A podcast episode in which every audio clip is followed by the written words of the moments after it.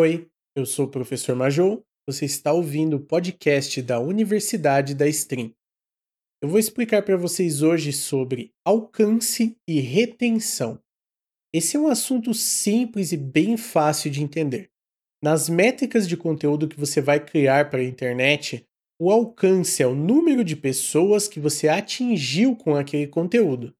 Se for um post em uma rede social, pode ser pelo simples fato de ter aparecido na tela dessa pessoa para ela possivelmente clicar. Não significa que as pessoas leram ou avaliaram de qualquer forma o seu conteúdo. Significa que chegou nessa pessoa e ela tinha a opção de ver isso. A retenção, por outro lado, é um fenômeno que acontece depois da pessoa ter visto um conteúdo seu e ter gostado dele. A partir desse momento, ela opta por ver mais conteúdo, continuar assistindo seu vídeo ou a sua live, e ou seguir para ver seus conteúdos futuros. Tanto o alcance quanto a retenção são importantes.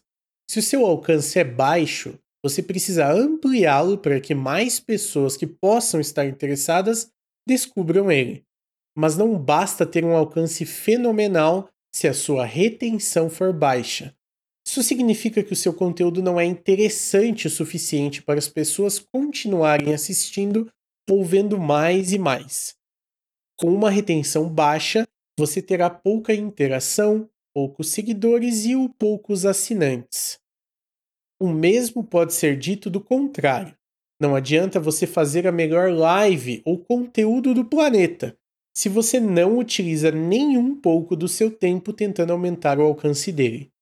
Às vezes, alcance pode ser conquistado de forma orgânica, sem você interferir, mas o ideal é não depender da sorte nesses casos. Use o seu tempo sabiamente, mas invista um pouco dele em redes sociais, em plataformas de conteúdos diferentes do seu principal e também em interação com a comunidade para melhorar tanto o seu alcance quanto a retenção. Espero que esse conteúdo tenha sido interessante para você eu sou o professor Majou, da Universidade da Stream. Muito obrigado por ouvir esse podcast e eu te vejo nas lives.